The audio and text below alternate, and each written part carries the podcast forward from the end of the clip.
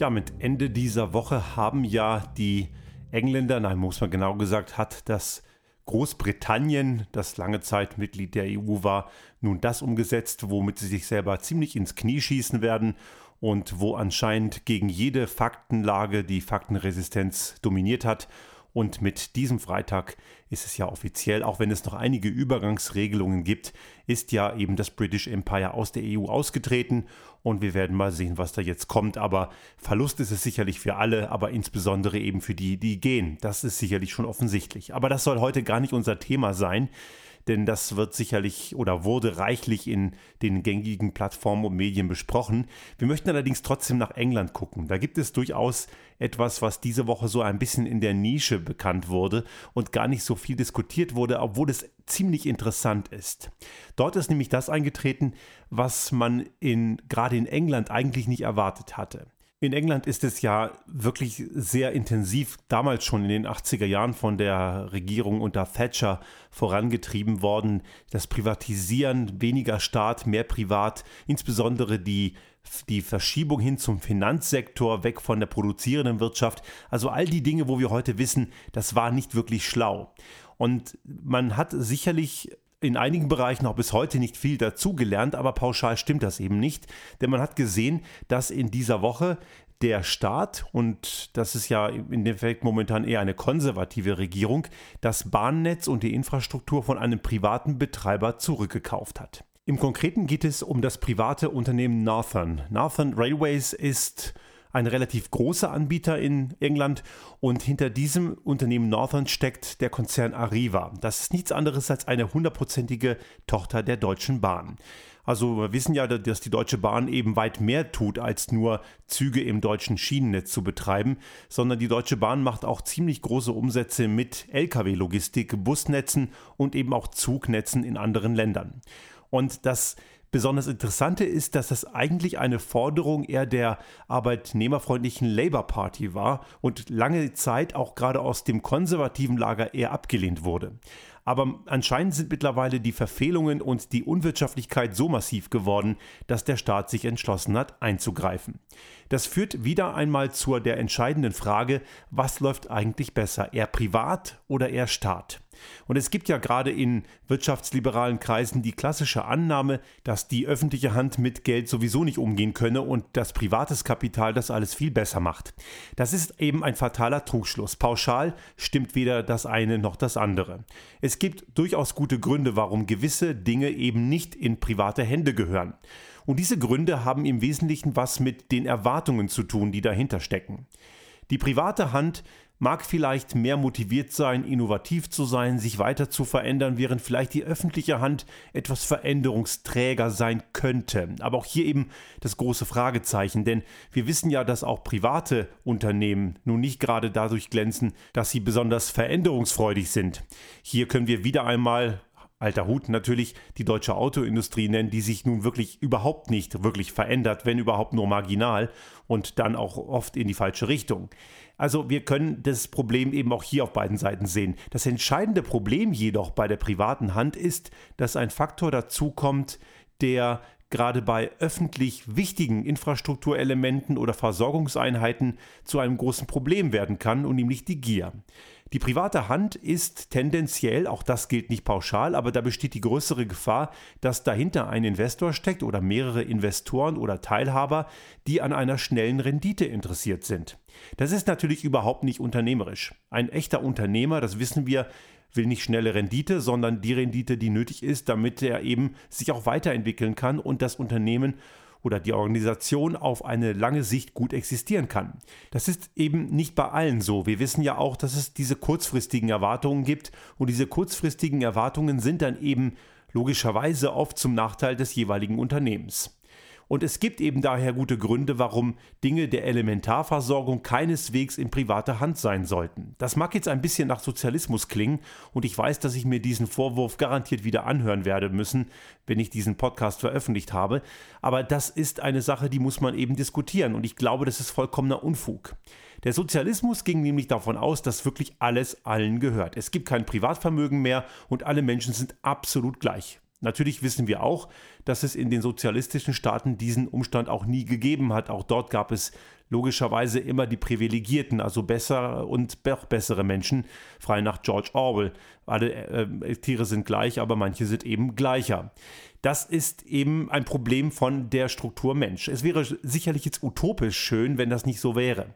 Also lassen wir die Kirche im Dorf, Menschen sind nicht gleich und der eine oder andere ist engagierter, der andere ist es nicht und der eine hat mehr Glück und der andere eben weniger.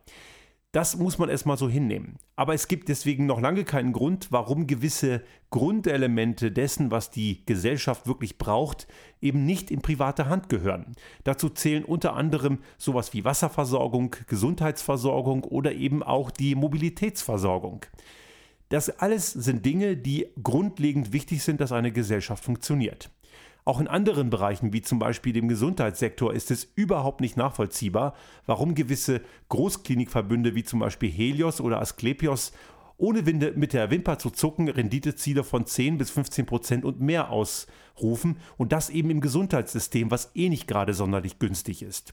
Gesundheit ist allerdings ein elementar wichtiges Gut für alle. Da darf es keine unterschiedlichen Klassen geben, aber wir wissen alle, wir haben sie. Der Staat wiederum hat in den letzten Jahren oft den Fehler gemacht, Dinge, die er besessen hat oder auch öffentliche Kommunen, die zähle ich jetzt mal damit rein. Also die öffentliche Hand hat Dinge, die sie besessen hat, veräußert. Oft ging es dabei darum, irgendwelche Löcher im Haushalt kurzfristig zu stopfen und es hat sich danach als besonders nachteilig erwiesen. Ganz besonders fällt das jetzt auf in manchen großen Städten, Berlin ist so ein typisches Beispiel, in denen eben die Berliner Landesregierung der Stadt Berlin eben vor vielen, vielen Jahren Gemeindewohnungen am Markt verkauft hat, um damit das Haushaltsloch zu stopfen. Und in der Folge haben sich dann gierige Investoren drauf gestürzt, die versuchen jetzt wirklich so alles, was irgendwie geht, zu Luxuswohnungen zu machen, um eine möglichst hohe Rendite zu erzeugen.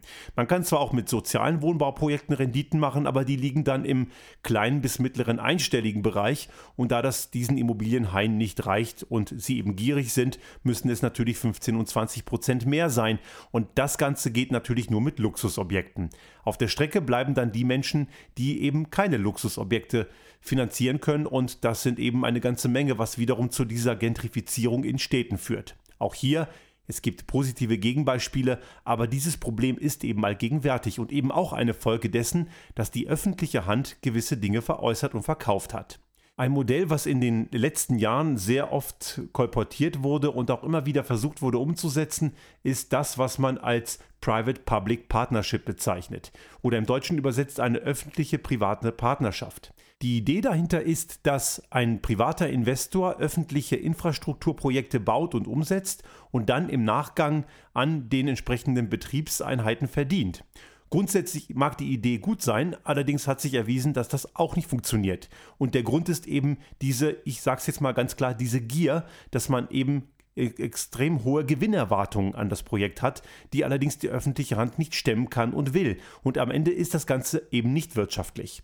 Ein, ein besonders interessantes Beispiel dafür war die, ein Abschnitt der Autobahn A1 in Norddeutschland, die mit einer öffentlichen privaten Partnerschaft gebaut wurde und am Ende ist das Unternehmen, das Konsortium dahinter pleite gegangen und das ganze Ding hat im Endeffekt viel mehr gekostet, als wenn es die öffentliche Hand gleich selber gemacht hätte. Mittlerweile ist man nicht mehr ganz so sehr hinterher, dass man öffentliche Infrastrukturelemente nach außen verlagert und in die private Hand gibt. Und das ist auch gut so. Und ich glaube, hier müssen noch viel mehr Elemente greifen und gewisse Dinge müssen einfach in einer gemeinschaftlichen Hand sein, damit sie sichergestellt sind, dass sie wirklich jeder gleichermaßen hat und nicht nur derjenige, der es sich leisten kann. Dinge des elementaren Bedarfs des Lebens dürfen keine Frage des Einkommens sein. Und in dem Moment, wenn solche Dinge in einer privaten Hand sitzen, die natürlich verständlicherweise eine Gewinnerwartung hat und natürlich auch viele wollen diesen Gewinn möglichst hoch treiben, so gut wie es irgendwie geht, dann bleiben eben die Menschen, die kein dickes Portemonnaie und keinen hohen Kontostand haben, logischerweise auf der Strecke. Und hier ist eben der Staat als verantwortungsvolles Element gefragt. Und es macht eben überhaupt keinen Sinn, das zu tun, was gerade wirtschaftsliberale Vertreter, wie zum Beispiel eine FDP, immer gerne kolportieren, dass eben die private Hand ja viel besser mit Geld umgehen könne. Auch innerhalb des Parteienspektrums gibt es ja das Vorurteil, dass eher konservative, wirtschaftsliberale Parteien besser mit Wirtschaft und Geld umgehen könnten als eher sozialdemokratisch linksorientierte Parteien und auch das ist grundweg falsch. Es gibt gewisse solche Effekte, wo Bundesländer, in Deutschland sieht man das ganz gut, die sozialdemokratisch regiert wurden, in der Tat finanziell schlecht dastehen und es mag sicherlich auch an der Regierungsarbeit liegen, das kann man nicht immer wegleugnen. Allerdings gibt es diese Beispiele auch auf beiden Seiten. Es ist keineswegs so, dass das immer nur in eine Richtung fällt. Dazu kommen gewisse infrastrukturelle Elemente. Zum Beispiel das Land Bremen wird immer so als Negativbeispiel gesehen. Man muss allerdings verstehen, dass ein Land wie Bremen eben keineswegs verglichen werden kann mit einem Flächenstaat wie Baden-Württemberg oder Bayern, die einfach ganz andere Rahmenbedingungen haben. Ein Land wie Bremen war sehr, sehr erfolgreich und sehr wohlhabend in einer Zeit, als es Schiffbau und Fischereiwirtschaft richtig gut ging. Heute wissen wir, sind das einfach Wirtschaftszweige, die in ihrer Bedeutung massiv nachgelassen bis verloren haben. Und dann ist es eben in einem sehr kleinen Bundesland wie Bremen extrem schwer, diesen Wechsel hinzubekommen, um eben andere Wirtschaftszweige anzudocken. Es gibt solche Ansätze. Bremen hat durchaus auch sehr gute Beispiele, wie zum Beispiel Airbus oder auch die ein Werk von Daimler befindet sich in Bremen und das sind eben durchaus auch Vorzeigeobjekte. Allerdings ist das in einem kleinen Stadtstaat sehr viel schwerer. Von daher diejenigen, die immer die Keule schwingen und auf die kleinen Stadtstaaten rumhauen, die dann eben zufällig sozialdemokratisch regiert sind, da werden eben Äpfel mit Birnen verglichen und daher ist dieser Vergleich keineswegs gerechtfertigt. Man muss also hier genauer drauf schauen, wo genau die Verantwortung von Privathand und von öffentlicher Hand sitzt. Gegen Partnerschaften spricht nichts, allerdings ist eben immer die Frage, in welchem Rahmen und zu welchem Anlass. Uns muss jedenfalls immer klar sein, die öffentliche Hand ist eben für die Allgemeinheit primär zuständig und auch wenn private Unternehmen, wenn sie es echte Unternehmer sind, diese Verantwortung für die Gesellschaft auch wahrnehmen und es gibt durchaus ehrenhafte Unternehmer, die tun das, so besteht eben bei privaten Unternehmen jedes Mal die Gefahr, dass ihnen doch der kurzfristige und schnelle Gewinn sehr viel wichtiger ist. Und wenn das eintritt im Zusammenhang mit öffentlich wichtigen Infrastrukturelementen, die alle betreffen, dann wird es gefährlich und führt eben zu gesellschaftlichem Unfrieden.